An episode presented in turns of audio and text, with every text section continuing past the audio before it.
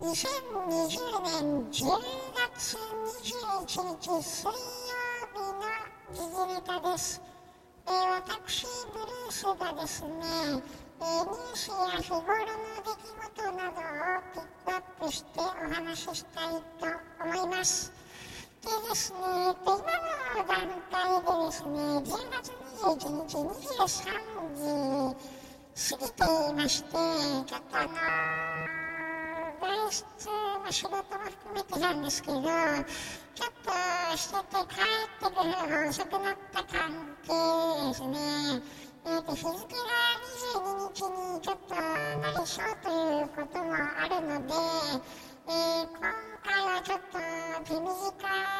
終わる予定でおります。えーで、今回のニュースはですね、いろいろあるんですけど、ちょっとなんかね、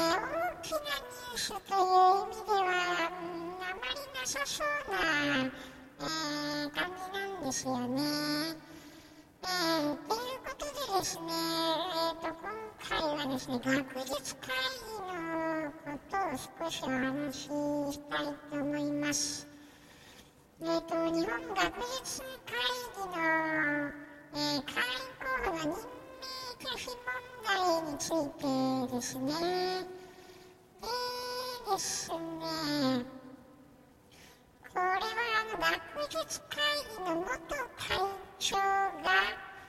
えー、9日の野党合同ヒアリングで発言した要旨は次の通りという記事がいろいろあったんですけど、で、まあ、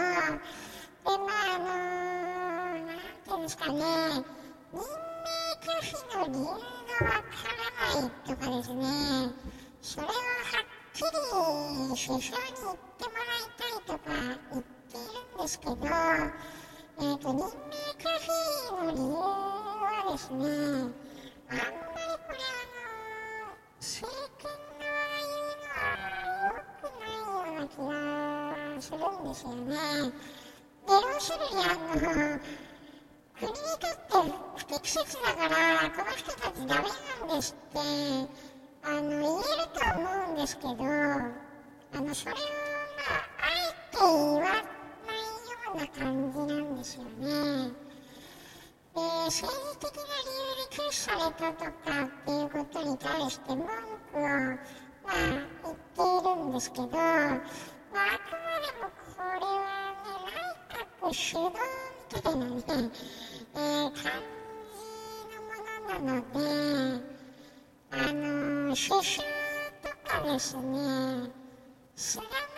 閣の文句を言うのであれば、まあ、学術会議はまあ独立した組織で運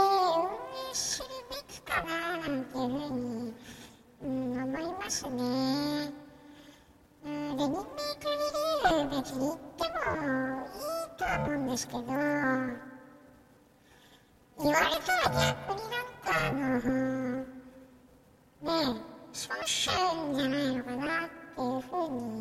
に思うんですけど、で、まあね、そもそもね、野党が合同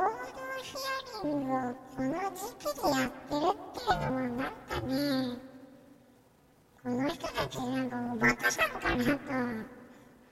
ねえ、コロナ対応とか経済のなんか対策とかですね、やるべきだと思うんですよ、今。で、あのー、ね、あの会社の景気の悪い方、たくさんいると思うんですけど、で、そういう、まあ、困ってる人に対しての、まあ、対策がですね、GoTo と GoTo トラベルだけでは、うん、足りないと思うんですよね。で、まあ、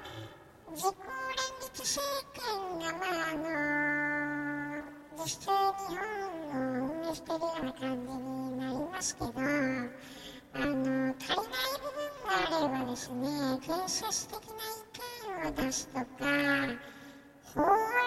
出すとかですね、そういう対応をですね、あの、するべきだと思うんですよ。で特にあのこの立憲民主党っていうのは本当にもうクズの集まりなのかなと。うん。ねあの旧民主系の人たちがまあたくさんいるとは思うんですけど、まあこの時期にね、まあ何をやってるのかなと、まあ、逆にですね、えー、自公政権のですね、学術会議のトラップにはまってるんじゃないかなと。多分ね、これのことずっとやってたらですね、あれですよ、これ選挙やってもね、あの、野党ボロボロに負けるんじゃないかななんて思いますね。文句ばっか言ってね、言ってることももうめちゃくちゃですからね、造も含めて、どうかしゃってるので、ちょっとね、自民党がいいとは言わないんですけど、自民党に太刀打ちできるだけの、ま、能力がないのかなっていうのがちょっと私の感想ですね。で、まあ、あの国民民主党、さんたちはですね、まあ、あの立憲民主に合流しなかったっていうのは、まあ、良かったのかなと。うん、これでなんか合流してたらもうこいつらもう本当アウトっていう風になっちゃうんですけど、まあ思想が違う以上ね、あの、たもとを分かっててね、あの、別々で行動するっていうのはまあいいことだと思うのでね、ああの国民民主党とか、他の野党にちょっと頑張ってもらいたい。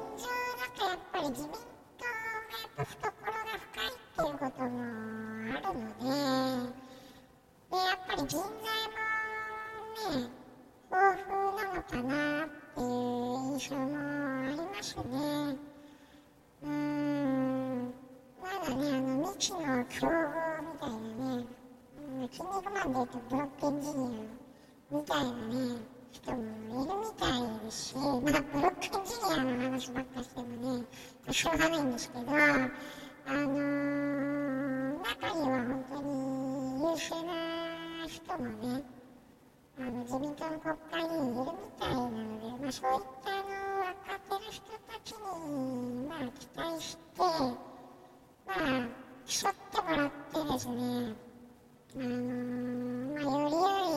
い国づくりをね、してもらいたいなと思いますね。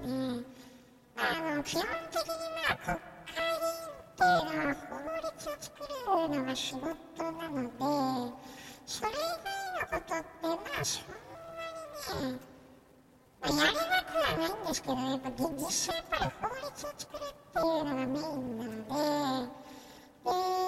とはもうちょっとね、法案作り、いろいろ勉強して、あのー、世の中のニーズを捉えてですね、法案をやっぱりどんどん出すべきかなと。で、まあそういう意味ではですね、で、僕の浜田さんっていうのは、あのー、ね、立花さんからバトンを引き継いでやってるわけなんですね、参議院議員としてね。やっぱ彼の取り組みとか見てると、まあ、なかなかいい感じなんじゃないかなっていうふうに、まあ、思いますね。まあ、自民党のね、麻生副総理ですら、まあ、かなり、あの関心持ってるみたいでね、まあ、お褒めの言葉をされたりとかしてるんですけど、まあ、あの小さい野党でもですね、まあ、成果出しにくいかもしれないんですけど、やっぱり一個一個ですね、丁寧に、まあ、スピーディーにっていうのも必要でしょうけど、やっぱ法案作りとか情報収集はやっぱりね、ちゃんとしてもらいたいなと。立憲民主とか、他の政党もそういう、まあ、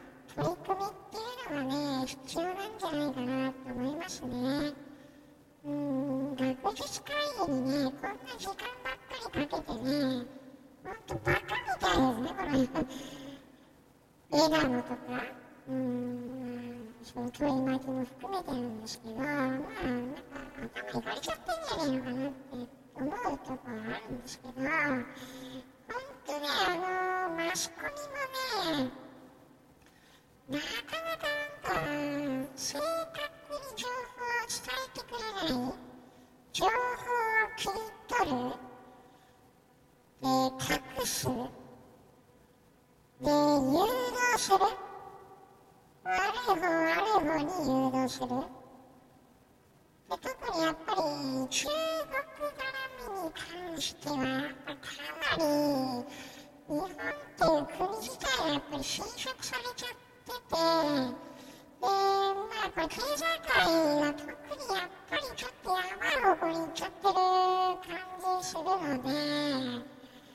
その辺のこともね、ちょっととなんとかしないといけないかなっていうふうに思いますね。で、まああの中国絡みとか経済についてはまた別にですね、時間を設けて時事ネタ以外のところでもちょっとね、内容整理してお話をしてみたいと思いますので、ま、その時にちょっと聞いていただければというふうに思います。はい、えー、以上になります。えー、2020年10月21日水曜日の時事ネタでした。今回もポッドキャストを、えー、聞いていただきましてありがとうございました。